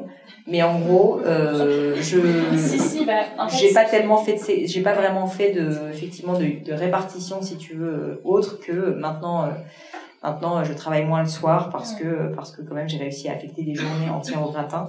Mais euh, mais oui, j'ai beaucoup travaillé. Oui, puis il y a vraiment une notion de plaisir en fait, comme tu disais, si le soir tu as envie de parler boulot, tu parles boulot. Si tu as envie de continuer à faire ton bootcamp, tu le fais et puis euh, c'est ok en fait, tu te culpabilises pas avec ça, avec des plages bien définies. Après, à l'inverse, on a créé, euh, bon là je parle un peu de ma vie personnelle, hein, mais on a créé avec mon conjoint des, euh, des moments qui sont des moments où euh, on a le droit de parler de boulot, mais c'est des moments à deux. C'est-à-dire qu'on n'est pas au bureau, on fait quand même un rendez-vous un peu romantique, on va au resto, euh, on prend un verre, enfin peu importe à la rigueur. Mais ce que je veux dire, c'est qu'on a des moments de couple quand même pour ne pas être uniquement associés, parce qu'on peut quand même à un moment donné vraiment ne parler que de boulot et euh, s'échanger des tout doux et se dire non là, je pense que tu vois, il faut faire ça, ça, ça. Et, c'est vrai que la relation empathie quand même d'une certaine manière. Donc je pense que ça c'est important et je pense qu'un entrepreneur, même s'il n'est pas associé euh, avec son conjoint, euh, doit savoir se préserver ces moments en fait qui sont des moments euh, pour la famille, pour les amis, pour le couple, qui sont des moments qui sont quand même euh, qui doivent être vraiment érigés comme quelque chose qui peut pas être déplacé. Je pense que c'est important. Faut pas le faire tous les jours, mais par exemple une fois toutes les deux semaines, un moment comme ça de soupape, c'est assez important. Moi, le sport, c'est quelque chose qui est très important pour moi dans ma vie parce que c'est vraiment ma soupape. C'est un moment où je pense à rien. J'ai aussi la méditation. Donc en fait, je me suis créé des moments quand même où je pense pas au travail euh, et où vraiment c'est des moments pour moi. C'est des moments où je ne mets pas de pression. C'est des moments où il n'y a pas d'objectif. Euh, c'est des moments juste où je me fais plaisir. Et, et, et c'est plus ces moments-là, en fait, si tu veux, qui m'aident à, à, à, couper plus que le fait de pas travailler le soir à la maison. Et je vais rebondir sur le fait de travailler avec son conjoint ou son mari. C'est difficile oui, tout à fait. c'est très difficile, mais c'est aussi très sympa. Euh, non, mais il y a des avantages et des inconvénients. C'est une question qu'on me pose souvent. Un, c'est pas fait pour tout le monde, c'est assez clair. Euh, je pense qu'il faut juste regarder euh, objectivement sa relation et euh, parfois bah, on n'est pas compatible pour travailler ensemble mais juste faut pas essayer parce que ça va mettre en péril votre couple et c'est pas la peine. Si jamais vous sentez que ça peut marcher, ben je pense qu'il faut se dire les choses assez clairement dès le départ, notamment qu'est-ce qui prévaut entre le couple et le travail ben, je pense qu'il faut se le dire, c'est le couple. Et euh, si jamais ça se passe pas bien pour l'un de nous deux, nous avec mon mari, on a un contrat, euh, un contrat personnel d'associé, euh, se faire confiance, enfin un certain nombre de, de points qu'on a listés. Et en fait, c'est hyper important parce que quand l'autre euh, part complètement en vrille, on ressort le contrat. Là, non, là c'est pas bien là. Là l'honnêteté. Euh, et, et donc en fait, je pense que c'est important de se dire les choses, blague à part. Et c'est comme ça que ça marche. C'est pas pour autant qu'il n'y a pas des moments difficiles. Euh, parce que quand l'un va pas bien, l'autre en souffre aussi. Enfin, il y a plein de choses. Euh, le fait de se faire des feedbacks, c'est pas toujours facile. Moi, j'avais une grande peur aussi. C'était euh, toujours le syndrome de l'imposteur. J'avais peur de, que mon mari ne m'admire pas dans mon travail. J'avais peur quand on se mette à travailler ensemble, qu'il se rende compte qu'en fait j'étais nulle. Et le jour où vraiment ça m'a libérée, c'est quand en fait, alors je suis nulle sur plein de choses et il me le dit. Mais il m'a dit, mais en fait, ce qui est génial dans notre couple, c'est que tu es hyper forte sur des trucs où moi je suis nulle et moi, je suis vraiment hyper forte sur le truc où toi t'es nul. Bref, en fait, on était très complémentaires et donc c'est ça, juste une association qui marche. Et donc ça m'a beaucoup, euh, ça m'a beaucoup euh, soulagée vis-à-vis de ça. Et je pense que lui avait cette même crainte hein, d'ailleurs. Donc, euh, donc voilà, donc c'est pas simple. Euh, les, les, petits conseils, c'est toujours euh, l'ego, l'ego, l'ego. Arrêtez de mettre de l'ego parce que en fait, c'est le pire ennemi en fait juste de la vie, du couple, enfin de tout. Et quand en fait on veut avoir raison, qu'on veut avoir le dernier mot, ben il y a rien de pire en fait pour pour à la fois nuire à sa vie de couple et à la vie de l'entreprise. Donc ça, j'essaie d'apprendre à le mettre de côté. C'est pas tous les jours facile, mais typiquement la méditation m'aide pas mal pour ça. Et, euh, et puis euh, et puis euh, savoir écouter l'autre quoi. Et quand l'autre va moins bien ben essayer de porter le flambeau et à l'inverse quand on va moins bien ben, se, se reporter sur lui. Donc je dirais qu'il n'y a pas de, de best practice. La seule best practice c'est être très honnête être très sincère se dire les choses ne pas avoir peur de se dire les choses ne pas garder les choses pour soi ça c'est la base. Et après enlever de l'ego euh, au maximum parce qu'en fait on fait équipe et qu'on veut que ça marche. Et qu'en fait on fait pas les choses uniquement pour soi on les fait pour son couple et pour son entreprise. Et du coup, en fait, bah, si vous n'êtes pas très bon dans quelque chose, il faut juste le voir avec honnêteté et laisser quelqu'un d'autre le faire à votre place. Et c'est pas grave. Et ça veut pas dire que vous êtes un raté. Ça veut juste dire qu'il faut vous fassiez autre chose de mieux, que vous allez faire mieux que personne d'autre. Et, euh, et ça, c'est, euh, ça nécessite un petit peu d'humilité, ça nécessite un peu de recul, mais au final, ça fait que la vie est nettement plus agréable. Et si on souhaite s'associer avec quelqu'un, alors autre que son conjoint, est-ce que tu aurais des conseils à nous donner pour euh, donc quand on souhaite s'associer avec quelqu'un mais qu'on ne connaît personne en fait avec qui s'associer et qu'on aimerait trouver un associé ou une associée, comment est-ce qu'on peut faire sans aller mettre une annonce non plus euh, sur LinkedIn ou sur le bon coin? Alors c'est une question. Malheureusement, j'ai pas énormément d'expérience là-dedans parce que du coup, euh, j'ai été chercher dans mon lit, j'ai envie de vous dire. Mais mais mais en fait, quand même, ce que je constate beaucoup autour de moi, c'est que les personnes avec lesquelles vous fitez, les personnes avec lesquelles vous avez une connexion toujours sont des personnes qui potentiellement peuvent être de bons associés. Je pense qu'il ne faut pas forcément s'associer avec un ami, ça peut être très dangereux parce qu'on a un risque de perdre son ami, mais typiquement des personnes que vous connaissez un peu vaguement et vous sentez que vous êtes complémentaires, que vous avez un certain nombre de valeurs communes, ça c'est des potentiels très très bons associés. Je pense qu'il faut quand même beaucoup se méfier, bon, soit de la famille évidemment parce que juste vous mettez les deux dans le même panier que c'est difficile, soit euh, des amis proches parce qu'il y a un vrai risque de les perdre. Et d'ailleurs, une fois de plus, quand je vous disais au début, on avait fait un contrat avec notre mari, je pense qu'il faut être très très clair l'un avec l'autre que euh, pas que vous allez perdre votre amitié, mais qu'il y a un risque, et du coup, il faut voir le risque en face et pas se jeter dans l'inconnu de manière complètement euh, complètement euh, stupide. Donc ça, c'est la première chose. Après, comment faire? Bah, Il y a des réseaux euh, comme certainement les Toulousaines Audacieuses. Ça, ça peut très bien fonctionner. Il y a beaucoup de groupes Facebook maintenant qui existent. Il y a des communautés sur Instagram. Moi, je vois, par exemple, euh, c'est marrant, mais dans mes feeds de commentaires sur le gratin, j'ai parfois des personnes euh, qui mettent des messages, un peu des annonces, justement, pour s'associer. Ou j'ai des personnes qui m'envoient des messages. Peux-tu relayer le fait que je cherche un associé? Ce que je fais d'ailleurs, si jamais vous... Alors, pas 150, mais je peux le faire.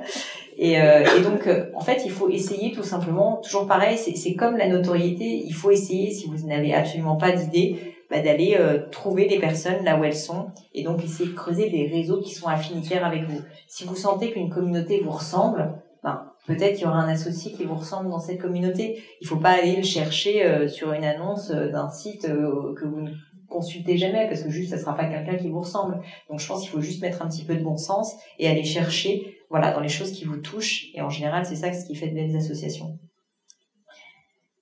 Pour euh, clôturer, après, on, je vous proposerai, si certains, certaines d'entre vous ont quelques questions, de faire passer le micro rapidement.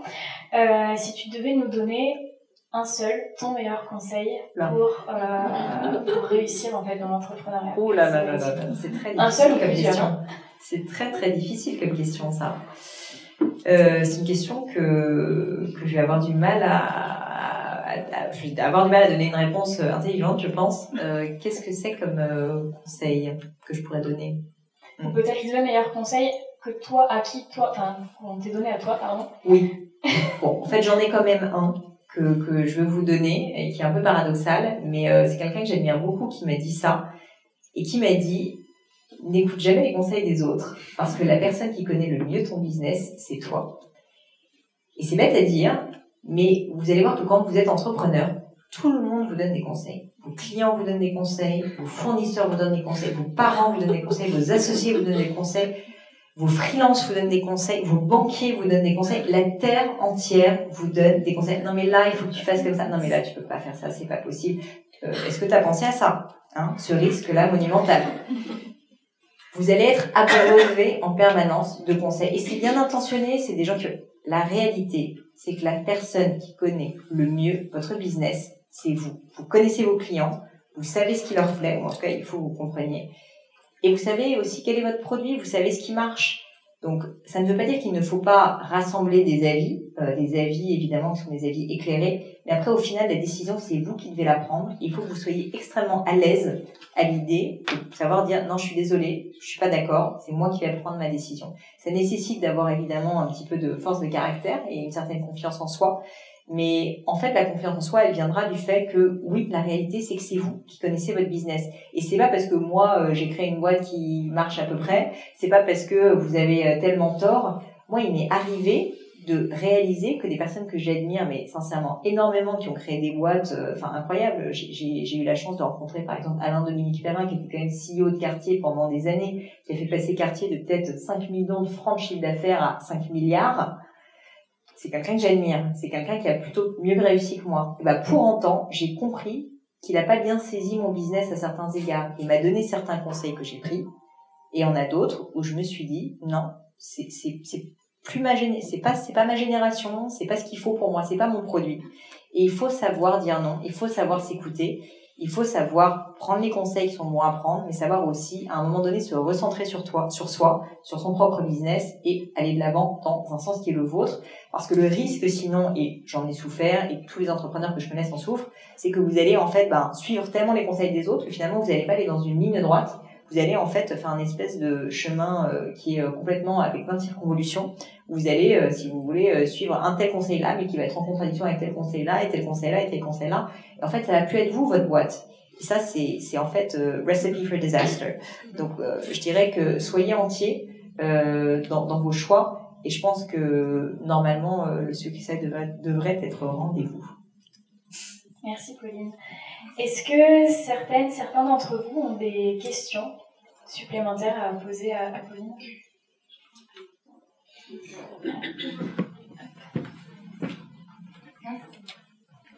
bah, Déjà, merci. Euh, bah, merci à toi. Je te suis euh, depuis pas mal de temps. Et en fait, je pense que dans, dans la salle, en tout cas. Tu t'appelles comment? Sophie. Euh, je pense qu'on est pas mal à être au, début de la phase de l'entrepreneuriat, donc dans la première ou la deuxième année.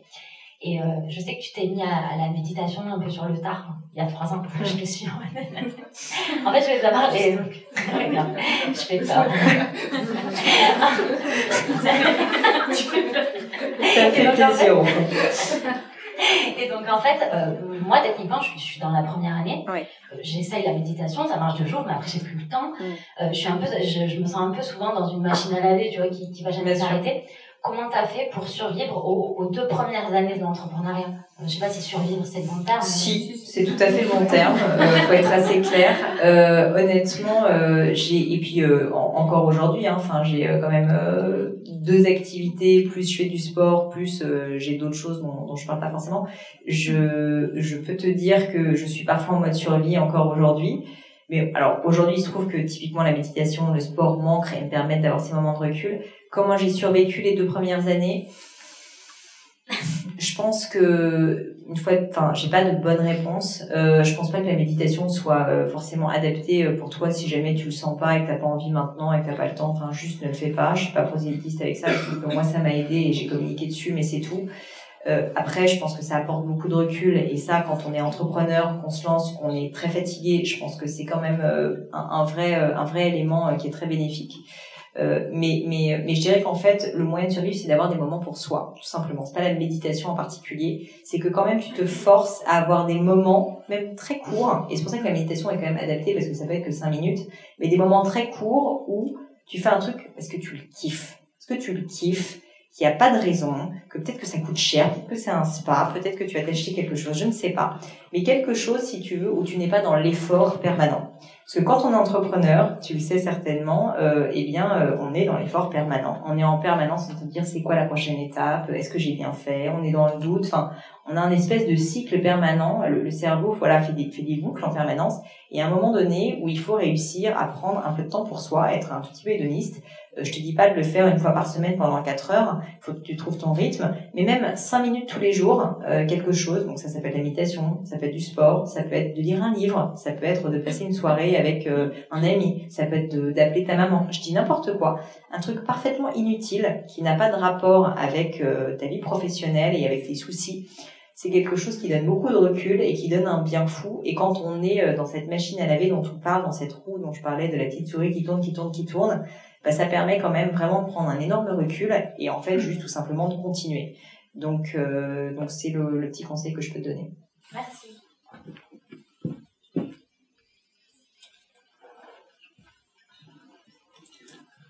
Bonsoir Pauline, bonsoir à tous. Alors dans ta dernière news, euh, tu nous expliques une méthode détaillée. Où pour être, euh, pour réussir, pour être heureux, il faut engager un plan. Je dirais pas ça quand même, mais on va dire que euh, tu poses, on va dire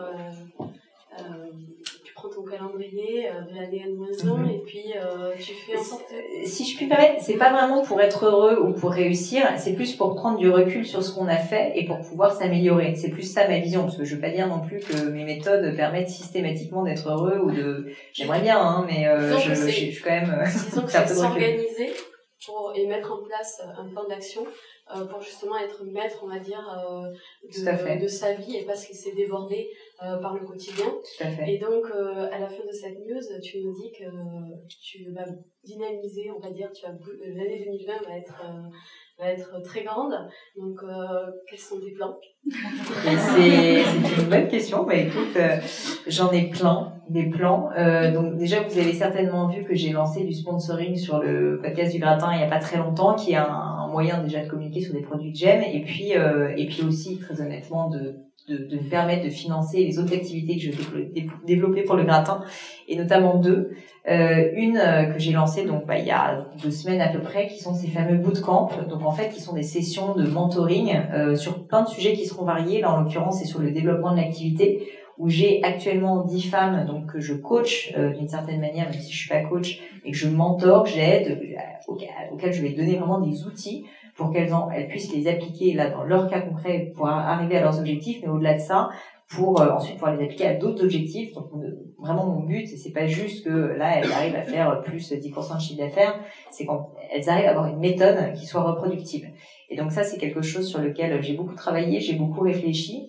Et, euh, et, je suis en train de le mettre en place. Et mon objectif, c'est pas juste d'avoir 10 femmes que je vais aider, euh, c'est en fait de pouvoir le déployer et donc euh, de pouvoir, ben, à terme, en faire vraiment une méthode que je vais pouvoir lancer, déployer, pas uniquement à Paris justement, pour pouvoir bah, toucher un maximum de monde et aider en fait ben, des personnes qui se posent des questions de développement personnel, professionnel, de carrière, d'organisation, pour que bah, je puisse scaler un petit peu plus et de manière plus pratique ce que je suis en train de faire avec le gratin euh, je dis souvent le gratin, en fait, ma plateforme de marque, c'est de vous aider avec la meilleure version de vous-même.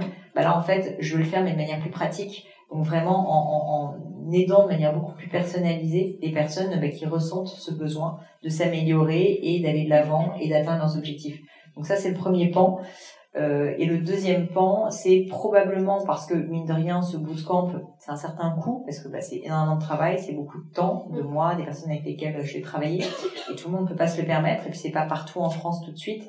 Donc j'aimerais aussi déployer une version un petit peu plus, euh, euh, comment dire, euh, digital tout simplement, qui va être, qui vont être des formations, qui vont être des séminaires, qui vont être des webinars si tu veux, sur certains sujets que mm. très souvent en fait, bah, vous, vous me posez comme question, donc sur l'organisation pro perso, sur comment développer ses réseaux sociaux, tous ces sujets en fait sur lesquels j'ai jamais vraiment pris le temps de me poser, de dire ok concrètement, bah voilà à mon avis la méthode qu'il faut saisir, voilà mes conseils et donc ça tout simplement le diffuser euh, dans le cadre en fait bah, de ma chaîne YouTube et de formations si tu veux qui seront accessibles du coup pour tout le monde et un prix bien inférieur à euh, ce que je peux faire avec le bootcamp parce que le bootcamp c'est juste aussi beaucoup beaucoup de temps personnel passé euh, sur le sujet. Donc ça ça fait partie des deux des deux projets. Donc faire concrètement du gratin une entreprise maintenant et plus juste un podcast parce que comme je le disais, ben, je pense que je suis une bâtisseuse et c'est pas juste que je veux gagner de l'argent. Aujourd'hui, c'est même pas ça le sujet. C'est juste que moi, je crois au fait que je veux vraiment créer ces connexions et toucher un maximum de monde. Et le gratin le fait, mais je sens bien qu'il le fait quand même à la surface à certains égards. Et je veux rentrer maintenant vraiment dans le dur et je vais essayer d'aider comme je peux. Et euh, je sais pas, je vais y arriver, mais en tout cas, j'ai bien envie. Et, donc voilà. Donc euh, ça fait partie de mes grands projets pour euh, l'année 2020. Merci beaucoup.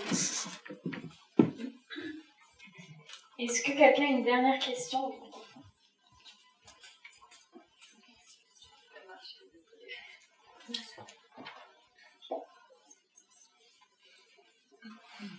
Bonsoir Pauline, merci d'être là déjà ce soir. Euh, moi je suis dans ma deuxième année d'entrepreneuriat Et on parlait tout à l'heure de doute, et je voulais revenir sur ce sujet-là, et notamment de la question est-ce que je suis vraiment faite pour ce mm. métier qui, moi, je pense, m'a taraudé toute l'année dernière. mon intuition. Pourquoi ça t'a taraudé? Qu'est-ce qui te. Qu'est-ce que, comment tu te le formulais? Tu disais je suis pas née pour être entrepreneur? Non, c'était plus sur le métier en lui-même parce que du coup je suis euh, avocate. D'accord. Et euh, je suis entourée de, bah, du coup, de centaines de personnes qui font la même chose que moi, mais juste d'une façon différente. Et, et euh, comme tu disais, plein de gens qui ont des conseils sur comment faut faire les choses. Et du coup, tout au long de l'année dernière, je pense que j'ai bataillé sur ma façon de faire les choses et comment, comment je pouvais rendre ce métier le mien, en fait. Et du coup, je voulais voir avec toi si, si voilà si tu avais une illustration concrète d'un moment où cette question s'était posée pour toi, comment tu désamorçais en fait ce genre de, de tourbillon un peu dans lequel euh, l'esprit peut partir des fois et euh, si tu as des pistes euh, voilà pour, en sortir à l'avenir si jamais je retombe dedans. je, bon, une fois de plus, hein, c'est pas une question facile le doute et, et c'est tout à fait normal de l'avoir et je dis moi aussi j'ai vécu. Enfin, si je reprends cet exemple de quand j'ai créé le gratin, je l'ai créé parce que j'étais dans une période de doute pour Génio je me disais, est-ce que je veux euh, être joaillière toute ma vie? Est-ce que je veux être entrepreneur? Je me suis posé la question. C'est quand même fatigant. Je me suis demandé, euh, est-ce que je veux euh, rester là en France, un, pays que j'adore, mais où finalement j'ai toujours habité au même endroit. Je vois mes amis qui partent à l'étranger. Est-ce que j'ai envie de faire la même chose? Enfin, je me suis posé plein plein de questions. Euh, et, et, une fois de plus, euh, je pense que c'est plutôt sain, mais sur le coup, c'était très dur parce qu'en fait, j'avais l'impression d'être coincée dans quelque chose que j'avais choisi, que j'avais construit, qui marchait plutôt bien, mais néanmoins d'être coincée et de pas vraiment avoir la liberté à un moment donné de dire non mais en fait, euh, j'en veux plus, je veux passer à autre chose. Et c'est vrai que ça c'est dur. Ça c'est dur parce que tu te dis quand ce sentiment d'être coincé, c'est quelque chose, euh, bah, c'est quelque chose, je pense qu'on vit mal quand on est entrepreneur parce qu'on aime la liberté.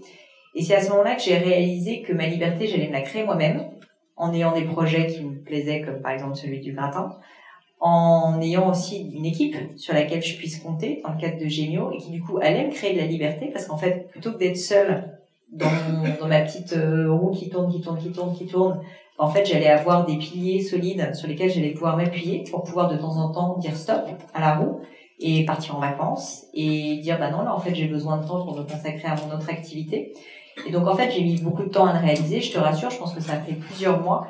Mais je me suis rendu compte que oui, en fait, ce que je veux, c'est continuer à développer mon activité avec Génio. Je veux en faire une très belle entreprise. Je veux que ce soit un bel objet. Je veux vraiment euh, que, en fait, les gens qui y travaillent soient fiers d'y être. Je veux que nos clients soient heureux. Je veux qu'on fasse de beaux produits. C'est quelque chose qui compte pour moi. Et en fait, à partir de ce moment-là, bah, je me suis rendu compte que ça avait encore du sens que je m'y intéresse et que j'y travaille. Ça ne veut pas dire que je vais y travailler à temps plein. Donc, je pense qu'en fait, il faut aussi être réaliste sur le fait que, ben ouais, euh, la vie c'est pas tout blanc ou tout noir et qu'en fait c'est pas parce que tu crois en ton projet que peut-être il est dédié à 100%, je ne sais pas. Mais en fait, j'ai voulu voilà me laisser cette liberté et juste ouvrir la porte. Je pense qu'il n'y a pas de méthode. Ce qui est certain, c'est qu'il faut accepter ce doute qu'il faut accepter de se poser les questions. Parce que souvent, quand on a un doute, on a tellement peur de prendre la décision d'arrêter qu'en fait, on se pose pas les questions.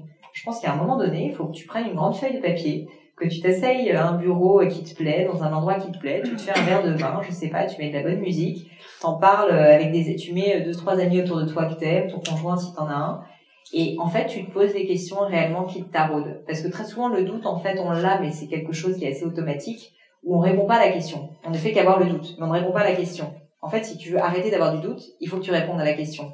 Et là, tu vas ensuite aller beaucoup mieux et peut-être que la réponse sera qu'il faudra que tu arrêtes. Peut-être que la réponse va être qu'il faut que tu continues, mais différemment. Je ne sais pas. Mais par contre, il faut vraiment que tu répondes à la question, sinon le doute ne s'arrêtera pas et, et, ça va être, je pense, assez désagréable pour toi. Merci. Une toute dernière question. Bonjour et merci pour ton partage. Euh, J'aurais une petite question, à savoir si pour toi, est-ce que c'est euh, dangereux de ne pas faire appel à de blogueuses ou influenceurs aujourd'hui? Alors dangereux, je pense pas. Euh, on peut vivre sans Instagram, messieurs dames, je vous l'annonce, c'est possible. Et sans LinkedIn et sans Facebook, ça, ça arrive. C'est pas dangereux, mais après, euh, mais après, euh, oui. Enfin, c'est sûr que ça peut être. Ce sont des, des, outils de diffusion qui sont très intéressants. Euh, après, c'est plus que c'était hein, non plus quand même euh, l'influence. Euh, quand nous on s'est lancé avec Gemio, personne ne faisait appel à des blogueuses dans le monde de la joaillerie. Quand j'ai contacté parmi les plus grandes blogueuses françaises, alors qu'on était complètement inconnus au bataillon, qu'on avait trois produits moches qui se battaient en, duel. elles ont répondu présente. Aujourd'hui, ça n'arriverait pas. J'ai pas de doute là-dessus. Mais ce qu'il faut comprendre, c'est que c'est pas grave parce qu'en fait, ce type d'opportunité, il y en a toujours. Peut-être que c'est TikTok, peut-être que c'est autre chose, peut-être que c'est, euh, tu vois, enfin, des réseaux par exemple. Il faut que tu essayes de te creuser un petit peu la tête aussi. L'influence pour l'influence n'a pas de sens. Ça a un sens si jamais c'est vraiment utile et que tu arrives à réaliser en fait ce que tu souhaites via ce biais. Mais par contre, euh, ce qui est évident, c'est que trouver des opportunités pour diffuser de manière intelligente ton business, ça oui, c'est fondamental et il serait dangereux que tu ne le fasses pas. Je dis pas que c'est l'influence, parce qu'aujourd'hui, l'influence, c'est quelque chose qui coûte très cher et quelque chose qui, en général, euh, c'est, si tu veux, t'es plus, on n'est plus dans le monde des early adopteurs de l'influence. Là, on est, euh, je pense qu'on si, je peux dire, juste moi, ce qui me dérange dans ça, c'est qu'aussi il y a un manque de sincérité. C'est-à-dire qu'une personne va pouvoir communiquer sur un tel ou un tel produit, ça va vraiment avoir un lien euh, dedans. Bah, tout à fait. Est-ce que vraiment. Voilà. C'est bah, un risque, bien sûr, après de pas se développer vraiment beaucoup et vite. Mais est-ce que du coup, euh, c'est possible quand même? Bien sûr, c'est possible quand même. Euh, une fois de plus, je te dis, bah, typiquement, le podcast n'est qu'un autre biais d'influence, on va dire. Et euh, je dis pas que, tu as de la pub sur le ça, mais ce que je veux dire, c'est que tu, tu, tu peux trouver d'autres sources, si tu veux, qui sont pas les sources traditionnelles que tu as en tête. Globalement, si quelque chose est déjà connu et que tout le monde se bat, c'est que c'est déjà trop cher. Donc, il faut que tu ailles chercher ailleurs si jamais tu es en train de créer ton entreprise l'influence, en plus, si tu as des problèmes peut-être un peu éthiques vis-à-vis de certaines personnalités, ben, n'y va pas. Par contre, il faut pas tout mélanger non plus. Il y a des influenceuses qui sont hyper sincères dans leur démarche, qui font très peu de posts sponsorisés. Quand elles le font, c'est uniquement parce qu'elles ont besoin de vivre aussi. Il faut le réaliser. Et tu vois, tu peux pas tout comparer. Tu peux pas comparer une personne qui va faire quatre posts, quatre posts sponsorisés par jour et quelqu'un qui en fait une fois de temps en temps, mais parce que vraiment elle adore le produit et, ça existe aussi. Et ça, pour le coup, ça peut avoir de la valeur. Et je pense d'ailleurs que ça en a beaucoup plus à l'heure actuelle parce que déjà, ça te coûtera beaucoup moins cher, donc la rentabilité sera certainement plus importante. Et puis par ailleurs, parce que l'engagement, si tu veux, de ces communautés, en général, sont beaucoup, beaucoup plus importantes. Euh, c'est pas un graal, hein, l'influence, tu sais. Euh, nous, on a déjà fait des partenariats avec Gemio, enfin des partenariats où plutôt on a été euh, cité par des influenceuses très connues qui ont parfois des millions de followers honnêtement, ça n'a eu aucun impact. Parce qu'en fait, si elle fait 150 euh, publications par jour, que tu la te cites ou pas, non, c'est pas, c'est pas comme de passer sur euh, Capital d'M6. Enfin, sincèrement, c'est pas la même chose. Alors qu'à l'inverse, une plus petite influenceuse, mais qui croit réellement à ton produit, une fois de plus, c'est ses connexions, c'est cette sincérité. Mais sincèrement, ça peut te générer réellement beaucoup de ventes. Moi, je te donne un exemple. Même à l'époque où j'avais une toute petite communauté, j'avais peut-être 4-5 000 followers. Une fois, je me rappelle, j'ai un, j'ai une marque qui m'a envoyé une gourde, euh, en, donc une gourde pour que je boive mon eau parce que je suis mon soir, parce qu'il avait remarqué que j'avais une bouteille en plastique à chaque fois je remettais de l'eau dedans et donc euh, c'était pas terrible et donc m'a envoyé une gourde très gentiment. Ben, pour les remercier parce que sincèrement j'aimais bien le produit, que ça gardait mon eau froide et que j'étais plutôt sensible à la démarche, j'ai fait une story. Ils m'ont renvoyé un message le lendemain. J'avais peut-être 4-5 000 followers. Ils m'ont dit, on a vendu 20 ou 30 gourdes, juste avec une story. Donc, tout ça pour te dire que si jamais tu as les bonnes personnes qui vraiment sont sincères dans la démarche, ça peut très très bien marcher et ça peut faire une différence. Et moi, je me concentrerai beaucoup plus sur ça que sur essayer d'avoir le Graal, tu vois, de l'influenceuse qui a 150 000 followers. C'est pas forcément euh, celle qui va le plus faire émerger sa marque. Merci beaucoup. Et voilà, fini pour aujourd'hui. J'espère que l'épisode vous a plu. Merci d'avoir passé tout ce temps avec moi. Et quelques petites choses avant de vous quitter. D'abord, si vous cherchez les notes de l'épisode avec toutes les références, bah, c'est simple, allez directement sur le blog du podcast. Donc c'est www.le-du6gratin.fr. Vous trouverez normalement toutes les infos dessus. Aussi, si vous souhaitez me contacter pour me poser d'autres questions, que je mettrai d'ailleurs peut-être un jour sur le podcast, ou me proposer de nouveaux invités, ou juste me faire un feedback, me proposer un livre, peu importe à la rigueur, et bien surtout, n'hésitez pas à le faire. J'aime bien répondre d'être assez actif sur les réseaux sociaux et en particulier sur LinkedIn et sur Instagram qui sont mes deux réseaux sociaux de prédilection. Donc sous le pseudo Pauline Legno tout attaché. C'est très simple. Dernière chose, un truc qui compte énormément pour moi, et je sais que c'est pénible à faire, mais vraiment ça compte, c'est si vous me laissez une note 5 étoiles, ou que vous parlez du podcast autour de vous, ou que vous mettez un avis. Et la note 5 étoiles, c'est en particulier sur Apple Podcast, sur iTunes. Pourquoi? Bah, Parce que c'est là qu'il y a le plus d'écoute, et avoir des notes, en fait, permet de donner plus de visibilité au podcast. Donc vraiment, vraiment, n'hésitez pas. Et si on est si nombreux aujourd'hui à écouter le gratin, euh, à faire partie de cette communauté, bah, c'est grâce à vous, et justement à toutes ces c'est plus de 3000, 4000 personnes qui ont à chaque fois pris le temps de mettre des notes. Donc ça m'aide beaucoup et merci à eux.